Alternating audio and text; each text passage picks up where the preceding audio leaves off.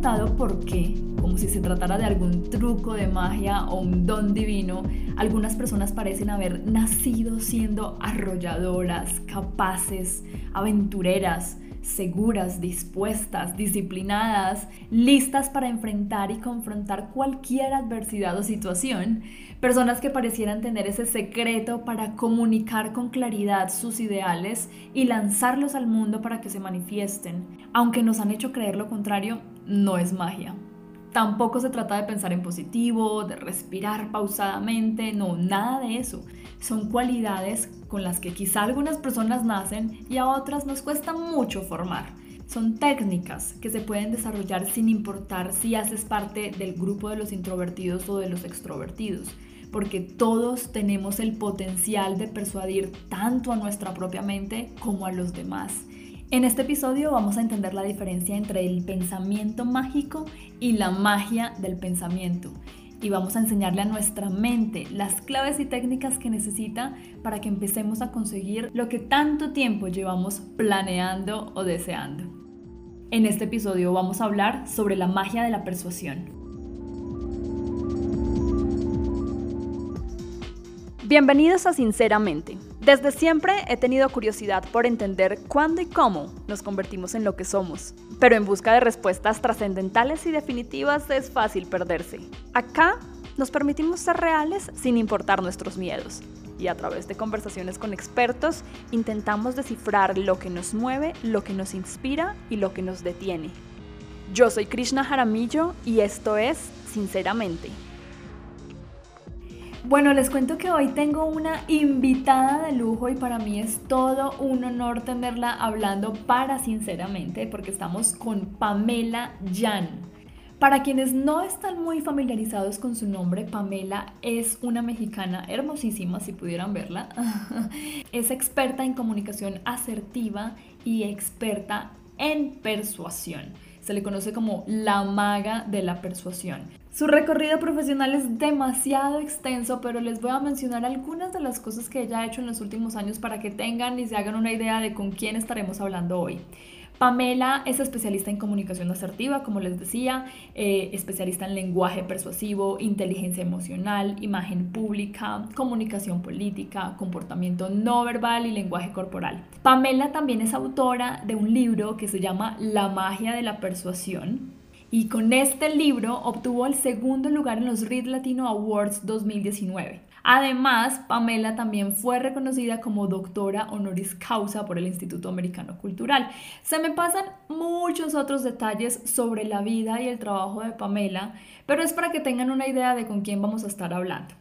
Además de todo esto y de que ya les conté que Pamela es experta en persuasión, que es lo que hoy vamos a estar hablando en este episodio, pues Pamela tiene una historia muy bonita o muy simbólica respecto a por qué y cómo fue que se convirtió en la maga de la persuasión. Y voy a dejar que sea ella quien nos lo cuente, pero les adelanto que todo empezó cuando ella tenía más o menos entre 5 y 7 años y se dio cuenta que lo que ella quería hacer era la mejor maga y la, y la maga más joven que existiera en ese momento en México. Pam, bienvenida y cuéntanos cómo fue que tu amor por los trucos de magia en la niñez te llevó a descubrir los secretos de la persuasión. Pues fíjate que fue muy curioso porque efectivamente desde muy chiquita de repente iba a shows espectáculos de magia, de fiestas y decía, wow, qué maravilla, ¿no? Qué increíble ver cómo de pronto una persona a través de, de su habilidad podía sorprender, podría crear esta, esta sorpresa en la gente y desafiar las leyes del universo. Y entonces después tuve la oportunidad de ir a, shows de magia de grandes ilusionistas como David Copperfield. Y la verdad es que me quedé atónita y dije, eso es lo que yo quiero ser cuando sea grande. Mis papás casi se desmayan, ¿no? pero no quiere ser abogada, no quiere ser ingeniero, no quiere ser, no, no yo quiero ser maga, no, yo quiero ser la versión femenina y mexicana de David Copperfield. dijeron, bueno, pues si eso es lo que quieres hacer, eh, adelante, ¿no? Entonces, ellos siempre me han apoyado mucho, Krishna, y, y te confieso que en ese momento dijeron, bueno, pues, a ver, no basta con saberse los trucos, porque uno puede estar viendo un espectáculo de magia y decir, ah, ya sé cómo le hizo. Sí, pero a ver, hazlo tú cómo desarrollas la habilidad para realmente mover tus manos y, tu boca, que esto se le llama slide of hand y slide of mouth, ¿no? Que es como la prestidigitación verbal y no verbal, para poder dirigir la atención de una persona a una mano mientras preparas el truco en la otra para mover sus emociones, para generar expectativa. Y entonces lo que hicieron mis papás fue literalmente decirme, tienes que desarrollar esa habilidad. Entonces me consiguieron trucos de magia y yo, imagíname, habré tenido en ese entonces yo creo que unos siete, ocho años y estaba sentada en la alfombra de mi cuarto con unos ratoncitos chinos que eran mis compañeros. Yo soy hija única, entonces siempre he sido de mascotas. Sí, también. Ah, mira qué maravilla. Y, y, tengo, y tenía una perrita que se llamaba Dory, una French Poodle, y ellos me acompañaban mientras yo hacía todas estas, eh, eh, la verdad, bruteces porque en ese momento mis manos eran tan pequeñas que me costaba mucho trabajo manejarlas eh, habilidosamente. Entonces me tardé mucho tiempo en desarrollar esa habilidad, pero poco a poco lo hice y el, cuando cumplí 10 años tuve la gran fortuna de ir a una fiesta de niños, de niños más chiquitos, a, a, amenizar, a hacer mi show y entonces a partir de ahí empecé a ir a fiestas y me convertí literalmente en la maga más joven. Yo lo disfrutaba mucho, pero todos mis trucos, Krishna, los guardaba en una maleta de Hello Kitty roja que tenía.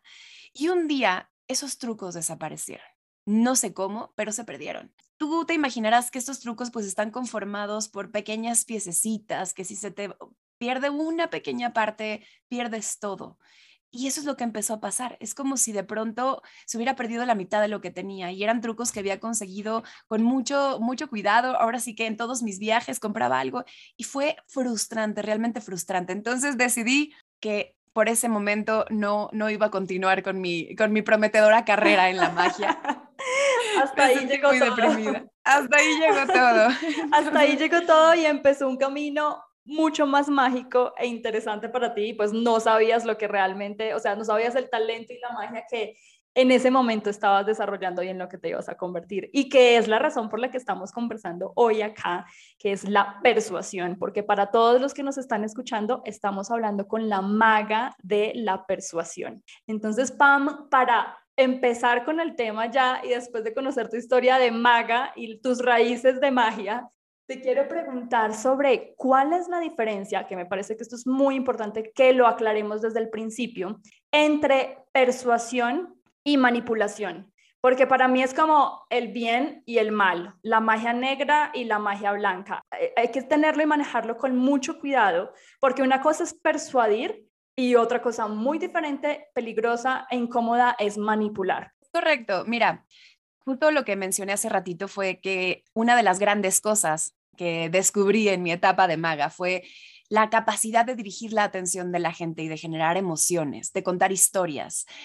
Y si te fijas, cuando nosotros convencemos a alguien, cuando nosotros influimos en el pensamiento, en las decisiones de una persona, lo hacemos precisamente así, generando emociones, contando historias y dirigiendo su atención. Pero nosotros podemos hacerlo y esto es muy importante que lo entendamos. Las mismas técnicas que podemos utilizar para persuadir, las podemos utilizar para manipular. Ahorita voy a hablar de las grandes diferencias, que es muy importante y qué bueno que lo traes a colación. Pero debemos entender que finalmente lo que cambia es la ética de la persona que está influyendo, que está entrando, que está programando la mente del de enfrente. Mira, la, la gente justo cuando toma mis cursos me dice, Pam, nos vas a enseñar a manipular. Les digo, pero pero si eso ya lo sabes hacer, hombre, pero desde que estabas muy pequeñito, ¿no? Que ibas al supermercado con tus papás y, y entonces hacías una pataleta, un berrinche, un chantaje emocional para hacerlos quedar en vergüenza y entonces te acabaran comprando lo que tú querías. Eso es manipulación. Cuando contaste una mentira a medias porque a lo mejor no sabías cómo decir la verdad y, no acabar en pleito y lo hiciste con la mejor de las intenciones, pero mentiste al final. O contaste una, le llamamos en México, mentirita piadosa, ¿no? O esas letras chiquititas en el contrato que a lo mejor con suerte no las ven, pero que ahí están. Ok, eso también se llama manipular. Cuando fuiste coercitivo, por ejemplo, con un empleado, con tu hijo, con una persona, un subordinado, y entonces a través del miedo, a través de la presión, pues trataste de hacer que hiciera lo que tú querías, incluso en contra de su voluntad. A través de engaños, a través de chantaje emocional, lo que sea, todo eso son métodos de manipulación y como bien dices, Krishna, pues es como la magia negra. ¿Por qué? Porque la magia negra es literalmente influir en la voluntad de otra persona en contra precisamente de su voluntad, en contra de su beneficio. Estás buscando tu propio beneficio y pasas por encima de las otras personas, pero hay un dicho que dice que la magia negra cuando tú le haces daño a una persona, se regresa siete veces siete. Lo mismo pasa con la manipulación. Aunque a lo mejor logras esa venta viéndole la cara al cliente. Eventualmente ese cliente se va a dar cuenta que pues que no fue una inversión lo que hizo, sino un gasto, que no realmente compró lo que quería y lo que necesitaba. Y entonces te va a agarrar odio a ti, a tu marca, a tu producto. Y eso lo va a comunicar con todo su entorno. Y hay una ley que les invito a investigarla porque es fascinante, que se llama la ley de los seis grados de separación, que dice que cualquier persona en cualquier parte del mundo está tan lejos de ti como simplemente seis personas. El Papa, el presidente de Estados Unidos, el de Chile, el que me digas. Y esto es que estamos realmente y hoy más que nunca íntimamente y globalmente conectados. Entonces, cuando tú quedas mal, cuando tu reputación se ve mm, lastimada ante una persona, literalmente tu reputación acaba tres metros bajo tierra frente a todos los demás y así te vas hundiendo poco a poco. Por eso es que la manipulación no es conveniente. Y la persuasión es todo lo contrario. La persuasión es la magia blanca porque en la antigüedad los magos blancos eran estas personas que tenían mucho conocimiento, sabiduría, experiencia en torno a alguna materia, como por ejemplo la arqueología, la geografía, la agricultura, la anatomía, eh, medicina, astrología, astronomía, y utilizaban sus, sus conocimientos para ayudar a otras personas. La gente acudía a ellos como estos grandes magos, grandes maestros, grandes sabios. Y entonces había algo muy importante que caracteriza la persuasión, un ganar-ganar. La persuasión es entender que así como tú tienes necesidades, el de enfrente, ¿qué crees? Es un ser humano, no es una cosa, un pedazo de masa que puedes manipular a tu antojo. Es alguien que también tiene sueños, motivaciones, tiene intereses. Si tú eres tan hábil para identificarlos, vas a encontrar precisamente ese punto, ese punto medio, esa coyuntura entre lo que tú necesitas y lo que el otro necesita. Y de esa manera crecen juntos porque se nutren. Eso es la persuasión. Entonces, cuando tú persuades en lugar de manipular, sí se necesita inteligencia, se necesita saber escuchar, se necesita ser habilidoso, se necesita estrategia, pero a la larga acabas obteniendo mejores resultados, relaciones más leales y por supuesto una buena reputación, lo cual te abre los caminos. Claro, se necesita ser humano, ser muy humano para poder empatizar con los demás y poder encontrar esos puntos que tenemos en común tú y yo, sin yo entrar a frustrar tus ideales poniendo eh, en primer plano los míos. Y en ese sentido, yo quisiera preguntarte, Pamela, ¿cómo podemos nosotros aprender a ser conscientes de nuestras palabras y de la magia que hay en nuestras palabras. Hay algo muy bonito que se le atribuye, creo, a Lao Tse, que dice que tus pensamientos se convierten en palabras, tus palabras en acciones, tus acciones se convierten en hábitos y tus hábitos en tu vida. Y suena muy linda esta frase y la vemos en todas partes, pero al momento de llevarlo a la práctica, siento que nuestros pensamientos nos manipulan de una manera que no nos favorece. ¿Cómo podemos nosotros encontrar o redescubrir esa magia que empieza en nuestra cabeza? Fíjate, qué bonita pregunta. Y creo que es muy importante que entendamos que si queremos ser asertivos y persuasivos hacia afuera, es decir, con la gente en nuestro entorno, tener inteligencia social, tenemos que empezar por ser persuasivos hacia adentro, ¿no? Y esto se le llama comunicación intrapersonal. A ver, nuestros pensamientos no son otra cosa más que nuestra comunicación, es cómo nos hablamos a nosotros mismos, qué nos decimos sobre lo que estamos viviendo. Hay una frase que me encanta de Neil Donald Walsh, que es el autor de, la saga de Conversaciones con Dios, que dice, las cosas no son buenas ni malas, solo son. Entonces, mira, si conjugamos esta frase con la que tú acabas de mencionar de Lao Tú dijiste, nuestros pensamientos generan nuestras emociones. A ver, ¿cómo volvernos habilidosos para poder identificar nuestros pensamientos y cuando nos estamos autosaboteando con nuestra propia conversación interna. En este momento, tú estás en una conversación, estás a lo mejor, no sé, en una reunión, eh, en cualquier circunstancia en tu vida. Y empiezas a sentirte incómodo, empiezas a sentirte enojado, a sentirte triste, a sentirte desvalorizado, a sentirte aludido, cualquier emoción que no es, no hay, no emociones buenas ni malas, todas son funcionales, pero digamos una emoción que no es agradable, ¿no? Y empiezas a sentir esa emoción. Lo primero que tienes que cuestionarte es, a ver, si mis emociones son producto de mis pensamientos y las situaciones no son buenas ni malas, solo son, entonces, pregunta, ¿Qué me estoy diciendo a mí mismo sobre esto que estoy viviendo en este momento? ¿Qué me estoy diciendo? ¿De qué me estoy convenciendo sobre esta circunstancia que estoy experimentando? Nosotros le ponemos los calificativos a las circunstancias. Tú vives algo, a lo mejor tienes una meta, no logras esa meta y automáticamente le llamas fracasé. Entonces tu cerebro lo interpreta como algo malo porque entonces es un fracaso. Ahora, si en lugar de decir, ok, no logré mi meta, pero entonces tengo un nuevo aprendizaje que no tenía antes y hoy soy más sabio, tengo más experiencia que antes y esto es muy bueno porque estoy un paso más cerca de obtener mi meta. Entonces, es una reinterpretación completamente distinta de la situación. El calificativo ya no es me fue mal, es me fue bien, es me fue de una manera inesperada. Pero finalmente, cuando nosotros nos comunicamos de, de esa manera, le hacemos entender a nuestro cerebro que aquí entre nos está, está encerrado en nuestro cráneo. Él no tiene manera de saber qué es lo que realmente está pasando afuera, más que a través de lo que le decimos que está pasando afuera. Por ende, la señal que el cerebro manda a nuestro cuerpo de generar las emociones, ya sea del distrés como el cortisol, que te van a hacer sentirte mal, que van a bajar tu sistema inmunológico, que te van a hacer sentir confusión, eh, o a lo mejor las de la depresión, que es una tristeza prolongada en el tiempo porque nuestro pensamiento estamos rumiando una situación que apodamos o que llamamos negativa, o ver esa situación como una gran oportunidad o como un gran regalo de la vida y entonces generar serotonina y endorfinas y dopamina y todas esas emociones, hormonas, neurotransmisores de la felicidad, solamente dependen no de la circunstancia, sino de tus pensamientos. Entonces, acuérdate solo eso. En este momento, lo que estás experimentando de la situación no es agradable, no es lo que quieres, transmútalo, transfórmalo. Tú tienes el poder alquímico, eres un ya pasar de mago alquimista, ¿ok?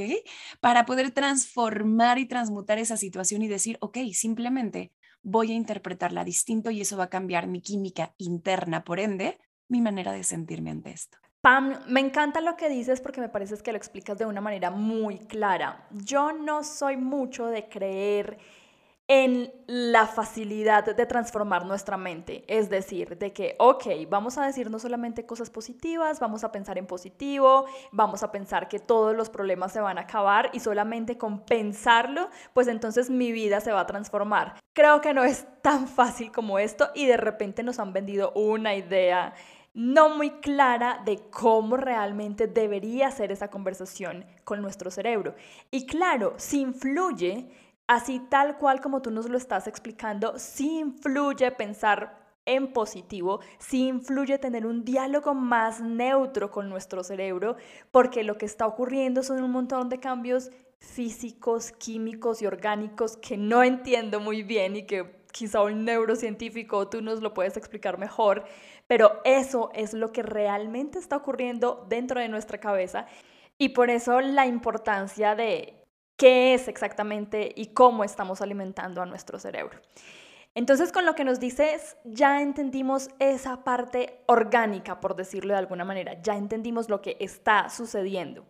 Pero ahora quisiera preguntarte por la personalidad. Es decir, pongámoslo de dos maneras. Tenemos en un lado una persona introvertida y en el otro alguien extrovertido. La persona introvertida, por supuesto, la vas a encontrar siempre en un rincón de su oficina, habitación, eh, durante un evento público, va a estar lo más tranquilo, callado y sin atraer la atención posible porque su forma de ser desde siempre, desde muy temprana edad, fue simplemente evitar atraer de pronto atención de los demás.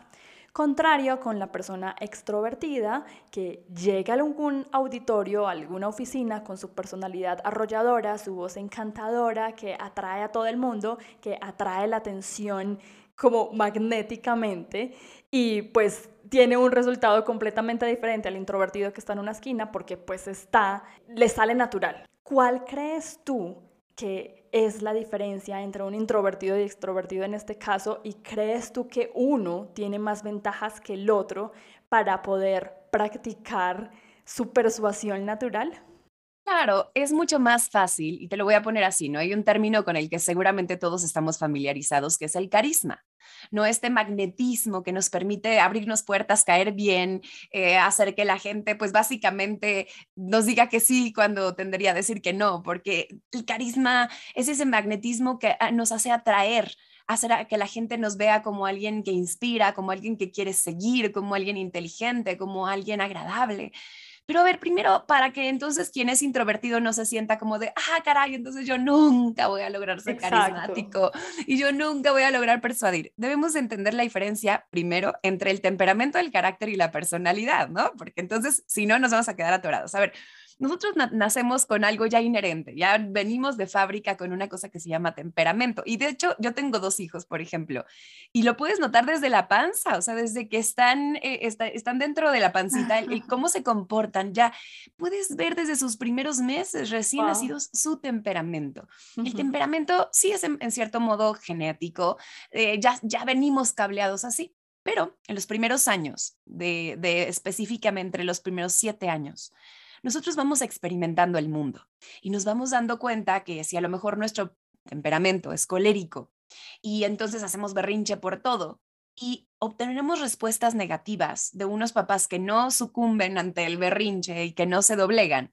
nos damos cuenta que entonces el berrinche no es una manera de lograr lo que queremos. Y de repente vemos a nuestra hermanita que pues resulta que es agradable y que llega y papi, lindo, hermoso, ¿no? Y entonces la vemos así toda chantajista y tierna y maravillosa, ¿no? Y entonces me compras esta, esta muñeca y el papá va, vea y dice, ok, mira, mi hermana diciendo esto logró lo que yo no, tirándome al piso a hacer un berrinche.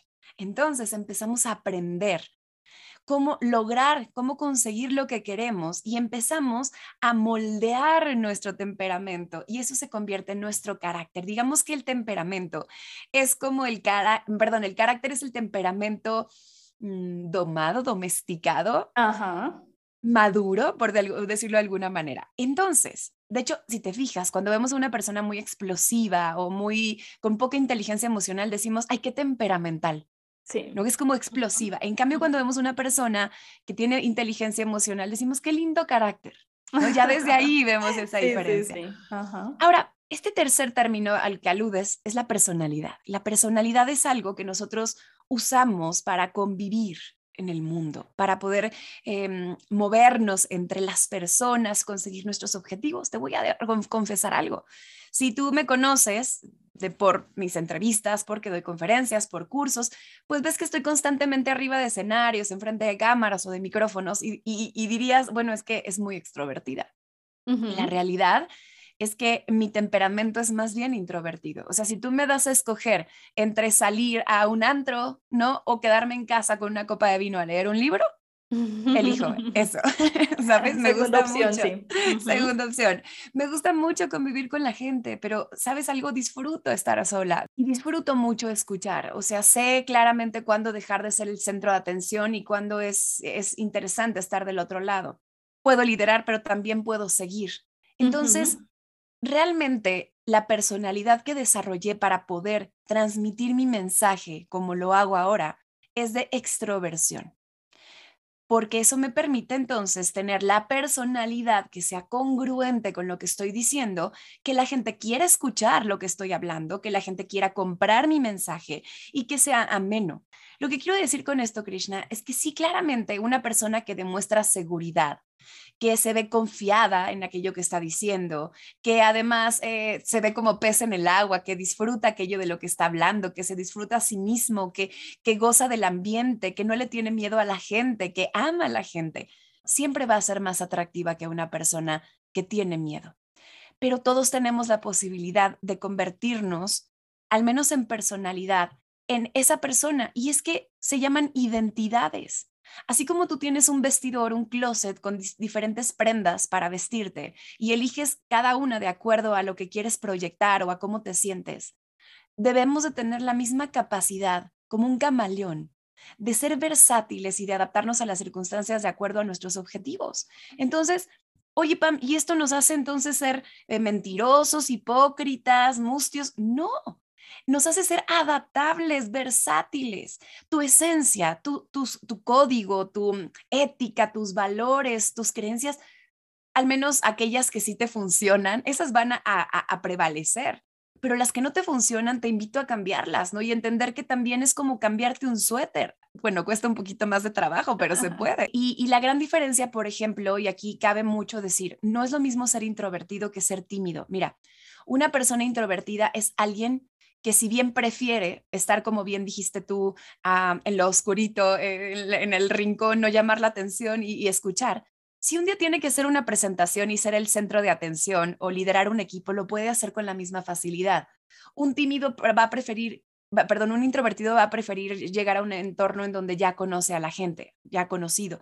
Pero si tiene que llegar a un entorno nuevo, con gente nueva, lo va a poder hacer. El tímido no. El tímido es un introvertido que no tiene la capacidad de extrovertir en el momento necesario. Y eso, bueno, hay, muchas razones por las cuales una persona puede ser tímida. De hecho, tengo por ahí en, mi, en YouTube y los invito a seguirme porque por ahí estoy subiendo información constantemente. Me encuentran como Pamela Jan MX. En YouTube tengo por ahí un, una plática sobre los tipos de timidez cómo identificarte dentro de qué es lo que te genera a ti la timidez y cómo vencerla. Entonces, que se sepa que hay esperanza para todos. sí, sí, sí. Y mira que justamente ahí lo que mencionas, me gustaría preguntarte sobre esas habilidades. Tú mencionabas que eres introvertida, tú, digamos, de cierta manera, pero siempre estás en escenarios ante cámaras, hablándole a miles de personas sin ningún problema. Y nos explicabas que básicamente es como entrar de una personalidad, por así decirlo, a otra, de un rol a otro. ¿Qué habilidades tú consideras que deberíamos desarrollar esas personas que no tenemos esa capacidad? Esa capacidad de hoy estoy disfrutando un vino aquí en silencio, pero tengo toda la capacidad de responder a una entrevista con miles de personas o dar una conferencia ¿Qué habilidades tú consideras que se deben construir o desarrollar para aprender a soltarnos un poquito más e ir hacia ese lado? Bueno, primero dicen por ahí que conocimiento es poder. Pero a ver, no con conocer algo vas a poder hacerlo. ¿no? Claramente implica, el conocimiento te da la responsabilidad de entender que ya no te puedes atorar como víctima de tus circunstancias. Ya no puedes decir, ah, caray, esto soy, esto es lo que sé y entonces aquí me quedé atorado y soy víctima de la realidad y de la vida es que a mí no me tocó ser extrovertido, ¿no? Pues no. Cuando tú, por ejemplo, escuchas este podcast, dices, ah, caray, entonces sí se puede chihuahuas, entonces ahora voy a tener que aprender a ser aquello que necesito ser. Entonces, la primera habilidad que debes de desarrollar es justo lo que decíamos al principio. ¿Qué te estás diciendo a ti mismo de aquello que estás haciendo? Esto soy. Esto es lo que hay. Así le vine a mis papás, así nací, así vine de fábrica. Ya te adoraste. ya te atoraste, es que me, hubiera encantado ser extrovertido, me hubiera encantado ser un buen orador, me hubiera encantado ser carismático. Hey, cambia el, verbo, cambia, di, me, me encantaría, quiero, voy a hacerlo porque tienes la capacidad y la posibilidad. Y cuando te digo esto, entonces, pues te estoy, te estoy dando la responsabilidad. Y eso, si bien se siente como un peso, porque entonces es como, ahora ya no me puedo, ya no me puedo resguardar en, mis circunstancias, sino más bien transformar mis circunstancias. Yo tengo un dicho que dice, yo no, yo, a mí no me pasan las cosas, yo le paso a las cosas, ¿ok? Entonces, lo primero Muy importante, por cierto. Está bueno, ¿verdad? Sí, sí. lo primero es, revisa tus creencias. ¿Qué crees sobre aquello que vas a hacer? ¿Te da muchísimo miedo hablar en público y crees que no puedes hacerlo? Que lo primero es, ¿qué te dices a ti mismo? A lo mejor tuviste una mala experiencia a lo mejor efectivamente lo hiciste alguna vez y no estabas preparado, porque la preparación en realidad es el poder. Preparación implica conocimiento más práctica. La práctica es la que hace el maestro. Entonces, la preparación, es, si no estabas preparado, pues naturalmente te ibas a equivocar, pero no es tu culpa. No quiere decir que no seas capaz, quiere decir solo eso, que no estabas preparado. Ya que tengo clara mi creencia, la segunda pregunta que me tengo que hacer es, ¿qué quiero lograr? No que no quiero. ¿Qué quiero lograr? Es que ya no quiero tener miedo cuando hablo en público. No. es Quiero lograr sentirme seguro al hablar en público. Quiero lograr sentirme seguro cuando entro en un círculo de gente que no conozco y tener la habilidad para poder convivir con estas personas y sentirme bien. Ok, entonces lo vas a poner en qué es lo que sí quiero. Esto es la capacidad de dirigir nuestra atención de manera positiva. Si te fijas, el mago no te dice, no vayas a dirigir la atención a la mano izquierda porque estoy preparando el truco.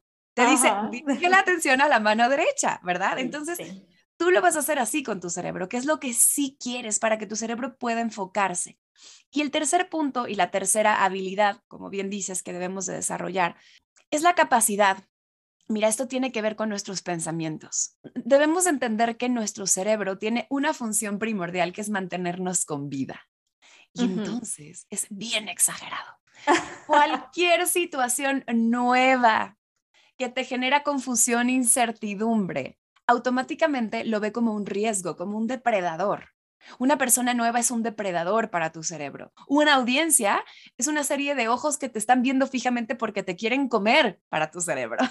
Entonces, tu cerebro va a tender a interpretar todo lo nuevo como algo mm, malo. Pero volvemos a lo mismo. Tu cerebro está escondido adentro de tu cráneo. Si tú le dices a tu cerebro en ese momento, oye, estoy, estoy, tengo muchísimo miedo. ¿No? Sientes la adrenalina y dices, ay, ya me puse nervioso, qué miedo, me voy a equivocar, esto no me va a poder salir bien, esto va a ser fatal, se van a reír de mí, se van a burlar, van a decir que, que, que, porque vengo y porque, ok, tu cerebro entonces va a decir, caray, sí estamos en una situación de vida o muerte. sí. Y automáticamente va a producir los químicos dentro de ti que te van a hacer sentir que en verdad estás al borde de la muerte. Y eso va a hacer que, que, que eso sea lo que proyectes, una inseguridad y un miedo apabullantes. En cambio, si en ese momento tú le dices a tu cerebro, oye, esto es lo que queremos, esto es bueno para nosotros, estoy seguro, estoy seguro en todo momento, estoy preparado, estoy listo, es la primera vez que lo hago, pero sé cómo hacerlo porque confío en mi capacidad, porque voy a dominar esta situación, soy interesante, la gente quiere saber de mí. Todo lo que te quieras decir, no importa si no te la crees, no importa cuéntate mentiritas piadosas, a ti sí, ¿ok? Que te ayuden, porque el cerebro no distingue entre la realidad y la visualización y la imaginación, no la distingue. Exacto. Para el cerebro da igual si estás soñando que si estás despierto viviendo una realidad, lo interpreta igual. Eso va a ayudar a que tu cerebro se sienta más cómodo y te lo voy a poner en otro contexto. Si tú estás tratando de implementar un hábito nuevo, y tú cada vez que estás saliendo a hacer ejercicio le dices a tu cerebro, ay, qué flojera, mejor cinco minutos más en la cama. Ay, no, es que hace frío y no me vaya yo a enfermar de pulmonía, mejor no voy. Ay, no, es que a ver, no. Y empiezas a decirte que no te gusta, que no quieres. Tu cerebro que tiene la función de mantenerte con vida, piensa que todo lo malo, o más bien que todo lo que no te genera placer, todo lo que te molesta es malo. Y piensa que todo lo que te genera placer es bueno. Claramente está muy equivocado, pero así lo piensa. Entonces, si tú le dices a tu cerebro que esto que estás haciendo no te genera placer, tu cerebro va a hacer todo lo necesario, incluso autosabotearte, para que evites repetir aquello que no te genere placer. Lo que tienes que hacer es decirle a tu cerebro, esto que estás intentando em, convertir en un hábito, esto es bueno para mí, esto es lo que quiero hacer, esto es lo que deseo, esto es bueno para nosotros y lo disfruto, aunque no te la creas, vuelvo a lo mismo, simplemente revisa tu diálogo y poco a poco tu cerebro se la va a ir creyendo y la línea entre la verdad y la mentira es bien delgadita. La vas a atravesar y ni cuenta te vas a dar. Claro, el popular fake it until you make it o en español que sería algo así como, no sé, preténdelo hasta que lo consigas. no sé cuál sería la traducción correcta.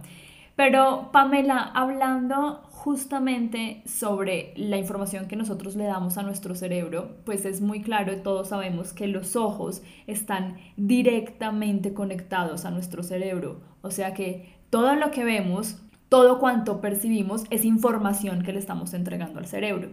En ese sentido, yo quiero preguntarte sobre la primera impresión. Todo el tiempo nos dicen una imagen vale más que mil palabras, la primera impresión es lo más importante ¿Qué tan cierto es esto? Cada vez que nosotros conocemos a una persona nueva, la primera decisión que tiene que tomar el cerebro es si esa persona es amiga, enemiga o neutral. Cuando nosotros vemos que esa persona, y ahorita les voy a decir a, través de qué, ¿no? O a partir de qué señales el cerebro lo interpreta. Pero cuando nosotros percibimos que esa persona es enemiga, y eso ocurre, decía Dale Carnegie en los años 40, en 90 segundos. Pero la verdad es que de los años 40 al 2022 que estamos ahora, ha cambiado muchísimo la cantidad de, estímulos que estamos acostumbrados o que somos capaces a percibir y a, mm, decodificar en pocos segundos, ¿no? Entonces, realmente nos hemos vuelto tan hábiles y tan rápidos que ahora pues ya en un escaneo yo podría decir que de 15 segundos máximo. Imagínate, imagínate. Y el cerebro es así, tú dices, no es que seamos malas personas, pero es que efectivamente estamos configurados y cableados para sí juzgar al libro por la portada porque nuestra vida, nuestra supervivencia, según nuestro cerebro, está de por medio. Entonces, sí, sí lo vamos a hacer y es inevitable. No es que seamos malas personas, es que no podemos evitarlos porque es algo mecánico, así funcionamos, es fisiológico.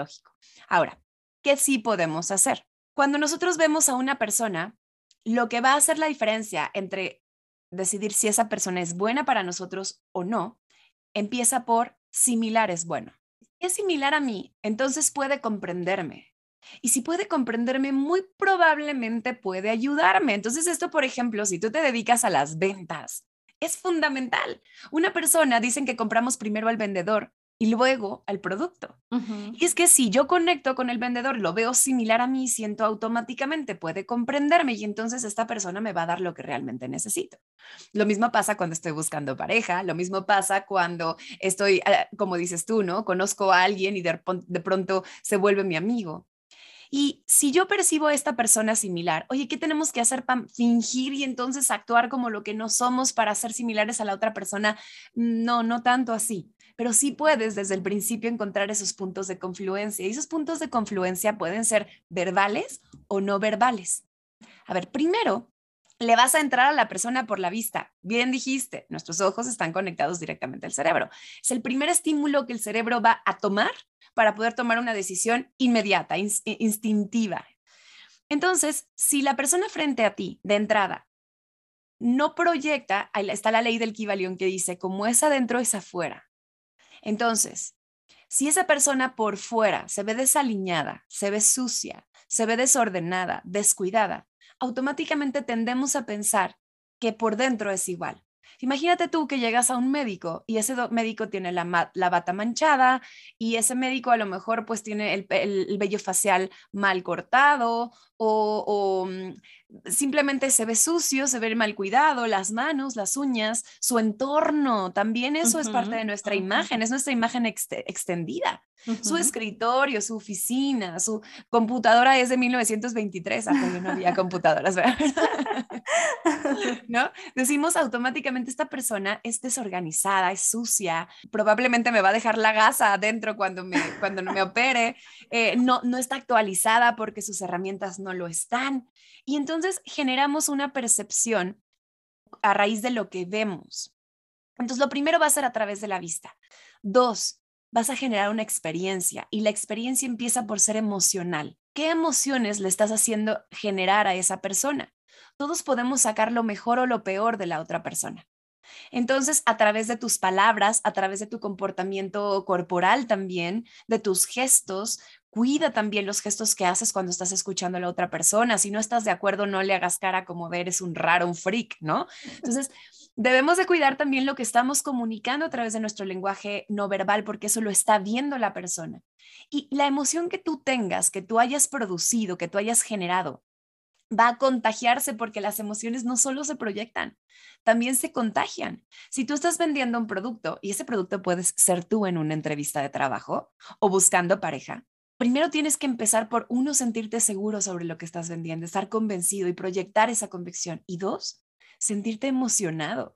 Si tú no estás enamorado de ti, emocionado por vender lo que estás vendiendo, enamorado y convencido de tu producto, no lo vas a generar en el otro nunca. Si a ti no te apasiona el tema del cual estás hablando, entonces vas a estar todo el tiempo plano. Así imagínate que yo estuviera dándote la entrevista como, bueno, pues, pues sí es muy importante cómo nosotros pensamos, ¿no? Y que pues gestionamos Claro, primero tengo que emocionarme por lo que te estoy diciendo, ¿no? Sí, completamente. segundo, lo que dijimos es genera la emoción que quieres transmitir, que quieres contagiar. Y tercero, ten claro esta pregunta en tu cabeza.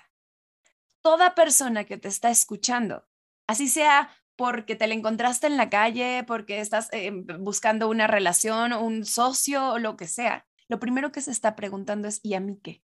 La gente piensa, y esto también no es que seamos malas personas, es que estamos configurados para ello.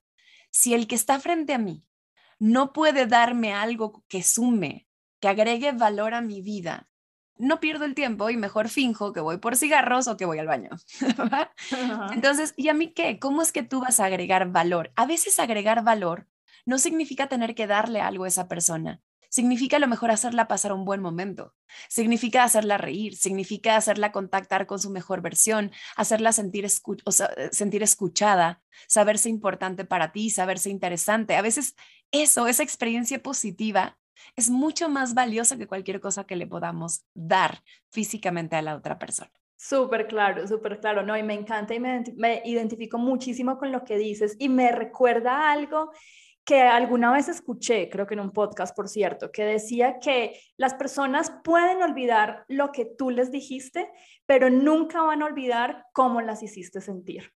Es una frase de Maya Angelou. Ah, mira, pero ahí me surgió una duda y es, ¿cómo nosotros identificamos que la otra persona, que de pronto otra persona está utilizando este tipo de técnicas no de una manera muy genuina, natural y desinteresada, sino un poquito más tirándolo hacia la, hacia la manipulación. ¿Cómo me puedo dar cuenta yo que otra persona eh, muy cálida, muy amable, muy simpática, realmente no es que sea así naturalmente porque yo le importo o porque quiere interesarse por mis ideas o por lo que estoy sintiendo o quiere generarme un buen momento a mí, sino que está buscando algo más allá de simplemente ser una persona eh, amena y natural todos estamos buscando algo más allá siempre, ¿no? Porque somos seres humanos y como seres humanos estamos velando por nuestros intereses y por nuestras necesidades y objetivos y metas. Y eso está bien, no tiene nada de malo, es completamente natural.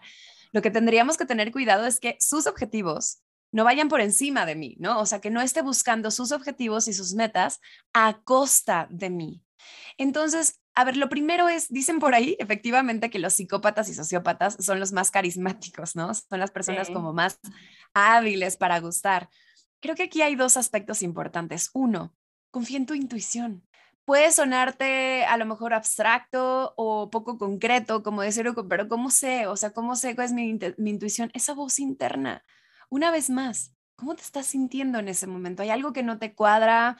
No quiere decir que automáticamente vas a juzgar a la otra persona o que automáticamente va a decir, no, esta persona no es buena. No, se trata de que tengas más cuidado. O sea, si vas a firmar un contrato, revisa con atención, pide más documentación, pide tiempo. También está bien pedir tiempo. Recuerda que lo más importante es el amor a ti mismo.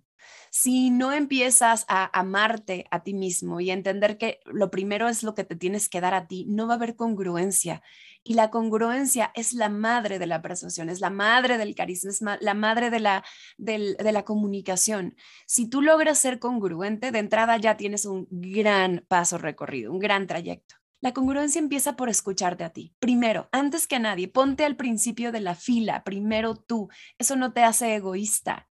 Tú no puedes dar nada que no te das primero. Esto es muy importante, ¿ok? Entonces, si tú em, empiezas realmente a escucharte y empiezas a ponerte primero y empiezas a decirte a ti mismo y a demostrarte a través de tus acciones que puedes poner límites hacia afuera, con amor, con respeto, no tienes que ser agresivo tampoco pero que eres tú primero, eso te va a ayudar a ir desarrollando tu intuición. Es como imagínate un niño pequeño que todo el tiempo llega y te dice, mamá, oye, mamá, cállate, no te puedo escuchar ahorita, estoy ocupado. Oye, mamá, es que te quiero decir algo. Ahorita no, ve con tu papá, díselo a otra persona. Es que me estás interrumpiendo, estoy en una llamada. Va a haber un momento en que ese niño pequeñito se va a quedar callado y no te va a decir más. Si tú quieres que ese niño pequeñito, que es tu intuición, por llamarlo de alguna manera, te hable, se comunique contigo, tienes que demostrarle que es escuchado, que es importante para ti.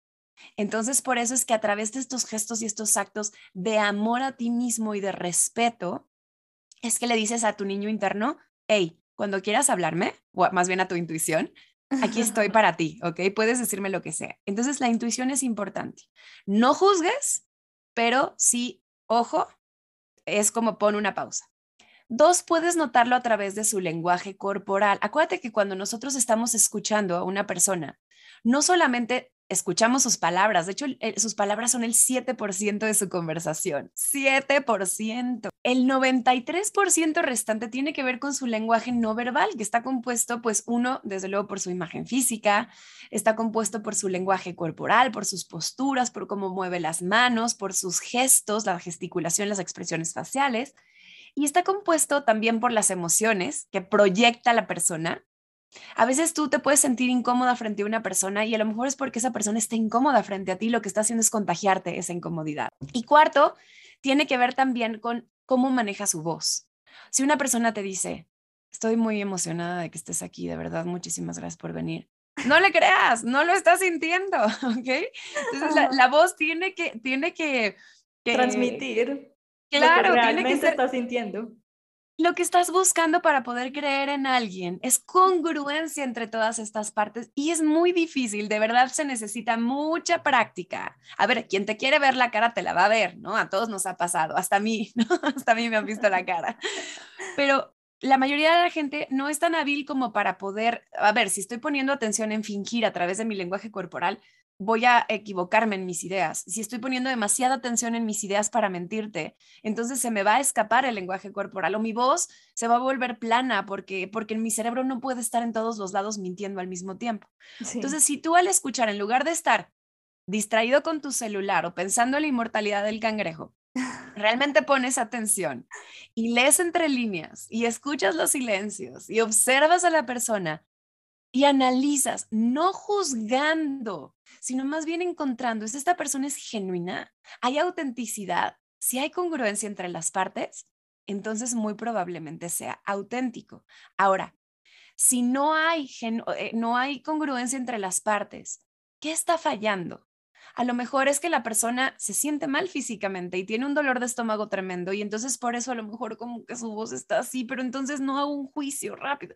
Simplemente digo, ok, puede ser porque le duele el estómago. O sea, ya que calibré, le llamamos así profesional o científicamente, ya que calibré a la persona, entonces aquí ya viene mi capacidad, como dijiste al principio, ser humano y decir, ok, esta persona en realidad está siendo deshonesta o simplemente tiene alergia y por eso se está rascando la nariz, ¿ok? No, no generemos un juicio a partir de un síntoma. Un doctor necesita saber una serie de síntomas para poder darte un diagnóstico. No llegas y le dices, doctor, me duele la cabeza, ah, tienes cáncer. Pues no, no funciona así. Pam, realmente que dices una cantidad de cosas que me surgen mil preguntas más para una conversación larguísima, pero sé que no contamos con el tiempo, pero ojalá podamos contar con otro espacio contigo porque me encanta. Claro, claro. Pero de lo que dices, quería preguntarte sobre la persuasión en pareja. Estamos muy familiarizados porque con este tema de la persuasión, pues eh, si estás eh, en el mundo de las ventas, en el mundo comercial, pues claro que tienes que saber todas estas técnicas de cómo, de cómo proyectarte, de cómo vender tu idea. Eh, laboralmente también estamos mucho más familiarizados con cómo pedirle a mi jefe que me aumente el salario, bueno, pero creo que hay otra y que a veces puede ser peligrosa, que es en pareja cuando de repente una de las partes es la más dominante, es la más persuasiva o la más manipuladora y no nos estamos dando cuenta de eso y nos acostumbramos a vivir así y no somos conscientes de que está sucediéndonos eso en nuestra propia casa porque llevamos mucho tiempo con la pareja, porque han pasado años, porque es la persona que quiero y amo y no soy capaz de ver lo que realmente es. ¿Cómo ves eso? ¿Qué, ¿Qué nos podrías decir sobre estas circunstancias que creo que son comunes y creo que casi siempre como que la persona altamente persuasiva está con una persona que tiene la persuasión por allá enterrada en lo más profundo de, la tierra. A ver, persuadir, decíamos, no es igual que manipular. Entonces, no es lo mismo estar con una pareja manipuladora que lo que está buscando es su propio beneficio y que entonces va a reducirte al absurdo, ¿no? Va a buscar precisamente desempoderarte constantemente, va, va a buscar chantajearte emocionalmente, dañarte o debilitarte emocionalmente para salirse con la suya, te va a lastimar, te va a herir con sus palabras o con sus acciones. Eso es manipulación, no confundamos. Una persona, una persona persuasiva, con la persuasión viene una responsabilidad. O sea, si tú te vuelves persuasivo y, y recordemos que la persuasión es, es ser humano, ¿no? Eh, la persuasión es, hay una ética en donde estoy buscando el beneficio de todos los implicados, no solamente el mío. Por ejemplo, un padre, un padre cuando está tratando de convencer a sus hijos para que haga algo, lo está haciendo de manera persuasiva porque quiere lo mejor para sus hijos. No es que, ah, bueno, a ver, claro que hay padres que buscan primero su propio beneficio y ponen a los hijos hasta el final, ¿no? Pero mi punto es, la mayoría de los buenos padres, buenos guías, pues guían precisamente buscando, es como, yo sé que esto no es agradable, hijo, pero es lo mejor para ti y algún día lo comprenderás, ¿no? Entonces, entonces, en, en, pareja pasa lo mismo. Hay gente que me dice, y es chistoso, pero es como, qué miedo estar casado contigo, ¿no? y digo todo lo contrario, todo lo contrario, porque justamente porque sé persuadir, no manipulo. Todas las personas para lograr lo que quieren van o a persuadir o a manipular. El gran tema aquí, Krishna, es que el que no sabe persuadir va a manipular. No es porque sea una mala persona, es porque no tiene otros recursos. La gente hace lo mejor que puede desde los recursos que tiene. Entonces, yo sé persuadir. ¿Sabes qué implica eso? Implica entonces que tengo la responsabilidad mi esposo también es muy persuasivo, pero ¿qué es persuadir? Persuadir no es verle la cara al otro, no es salirte con la tuya a costa del otro. Persuadir es saber construir mensajes poderosos y construir mensajes poderosos es entender que el mensaje debe de ser relevante, debe de ser interesante, debe ser memorable, debe de ser claro, bien estructurado. Entonces, persuadir es buscar el beneficio de la relación, no mío es de la relación, de la familia, del sistema completo. Entonces voy a tomarme el tiempo para construir, pensar en mi mensaje y hacerlo asertivo. Cuidar, no dañar sus sentimientos para que entonces no se cierre, porque si nosotros hacemos que una persona se sienta agredida, automáticamente se cierran los canales de comunicación y entonces ya no hay oportunidad de persuadir a nadie. Dos, buscar que haya argumentos que fundamenten mis ideas. No es nada más porque Pamela lo dice. Es como, a ver, estuve pensando esto, leí este libro, investigué, mira, este artículo dice, me, me, me, apoyé en este experto. Y entonces, con esto te digo tal, es hablar de mis emociones, es para poder contactar con las suyas, es escuchar activamente. La persuasión es escuchar. Nosotros no podemos persuadir a otra persona si no conocemos sus necesidades. Entonces, yo como maga de la persuasión, lo que hago es también decir, a ver, ¿qué es lo que necesitas tú? Mira, al final, cada negociación, y las negociaciones no ocurren solamente en el trabajo y no son solamente transaccionales, las negociaciones son conversaciones poderosas. Entonces, para una negociación se necesita conocer las necesidades de ambas partes y se necesita buscar ese ganar-ganar. Si tu pareja es persuasiva, te vas a dar cuenta que de aquello de lo que trata de convencerte, que no está mal que trate de convencerte, porque pues al final todos somos humanos, volvemos a lo mismo, lo está haciendo por el bien de la relación y del sistema y no por su propio beneficio. Yo creo que ahí está la gran clave para darte cuenta. Estamos hablando con la maga de la persuasión y no podemos dejarte de ir sin preguntarte antes sobre esas claves o generalidades del lenguaje corporal que supuestamente hemos visto por ahí, que supuestamente si sabes decodificarlas o entenderlas, pues te ayuda a sacar o entender información sobre lo que la otra persona te está queriendo decir inconscientemente o comunicar inconscientemente. Quiero preguntarte, ¿existen o no esas generalidades del lenguaje corporal? ¿Son reales o no son reales? Cosas como, no sé, cruzar la pierna, si pongo mi pierna derecha sobre la izquierda, significa que estoy desinteresada en la conversación, si me toco el cabello, significa que estoy preocupada, si me toco la nariz, es que tengo miedo, eh, si cruzo los brazos, es que tengo apatía frente a lo que me están comunicando. Bueno, todos ese tipo de eh, generalidades que hemos escuchado durante mucho tiempo, qué tan ciertas son y qué tan fácil es reconocerlas. ¿Qué es lo único que se puede podríamos decir, calificar con tanta precisión las expresiones faciales. Pero para eso se necesita muchísimo trabajo y mucha investigación. O sea, una persona cualquiera que no tiene una certificación o que tiene una preparación con, como dices tú, muchas horas de trabajo, porque son microexpresiones faciales. O sea, es un, una sonrisita que hubo en un microsegundo eh, cuando la persona estaba diciendo que estaba enojada. ¿no? Entonces, eso no es tan fácil, no lo, puede, no lo puede hacer cualquier persona. Vaya, incluso es mucho más fácil hacerlo, pues ya se utiliza en, investigaciones y demás y sí funciona. Pero en términos de lenguaje corporal, no hay generalidades. Entonces cualquier persona que te diga eso está mintiendo. Lo que sí es muy importante, como decíamos hace rato, son, son síntomas, son indicios. Si una persona tiene los brazos cruzados, pero vaya, está viéndote fijamente, está sintiendo con su cabeza, te está retroalimentando, quiere decir que sí te está poniendo atención y no quiere decir que necesariamente los brazos cruzados signifique que está cerrada o que está eh, enojada con lo que estás diciendo, ¿no? Entonces, mucho ojo con eso. Pero a ver, ¿qué sí podemos hacer nosotros? Entender que aunque no existen estas generalizaciones, la gente sí tiende a juzgar el lenguaje corporal del de enfrente pensando que sí las hay. Entonces, existe este gran mito de que una persona que cruza los brazos o las piernas mientras te está escuchando o que pone una barrera, ya sea un cuaderno o un cojín eh, entre sus brazos enfrente de ti, es que está cerrado o es que tiene miedo o es que se está protegiendo, es que es un escudo, se está distanciando. Entonces, si la gente tiende a pensar eso, no lo hagas. Entonces, simplemente la primera clave en términos de lenguaje corporal, estés en una entrevista de trabajo, hablando con tu pareja, tal, es uno, revisa tu lenguaje corporal y cuestiónate ese lenguaje corporal que estás teniendo tú, con tu postura, con tus manos, con tu mirada, con tu cara, es algo que si tú estuvieras del otro lado, te ayudaría a percibir lo que quieres que perciban de ti. Punto. Es nada más simplemente analiza lo que estás haciendo con tu lenguaje corporal.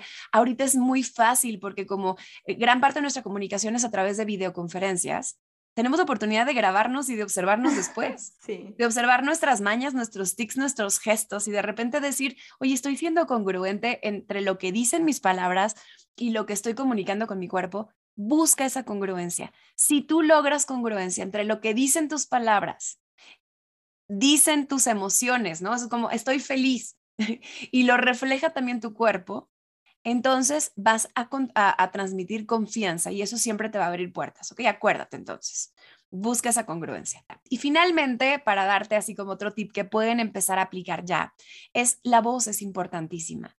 La voz, la gente pone muchas veces más atención en cómo dices lo que dices que en lo que dices efectivamente.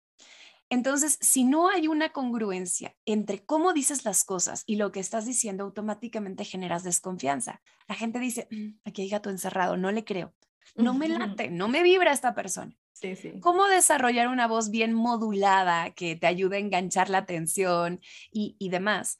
Le, imagínate, haz, este ejercicio. Si tienes hijos, pues aprovechalo, hijos pequeños. Lee cuentos, pero cuando los leas, léelos en voz alta y conviértete en un cuentacuentos. Entonces, léelo dándole voz a los personajes, dándole intención, emocionalidad. Te pido que exageres. No porque vayas a hablar así en tu próxima presentación o en tu próxima entrevista de trabajo, sino porque cuando nosotros exageramos un recurso es como decirle al cerebro, hey, cuentas con esto. Esto también existe, está aquí en tu cajita de herramientas es hacerlo visible para el cerebro. Y entonces ya después en la vida cotidiana vas a encontrar como el justo medio que te permita aprovechar el recurso sin sonar exagerado o falso. Pero es muy importante trabajar en tu, se le llama imagen vocal. Y una parte importante es la modulación, que es este juego entre el volumen, entre las pausas, la velocidad, que no suenes todo el tiempo plano y así como si estuvieras muerto, porque entonces van a decir, este es un zombie y de un zombie no quiero escuchar nada.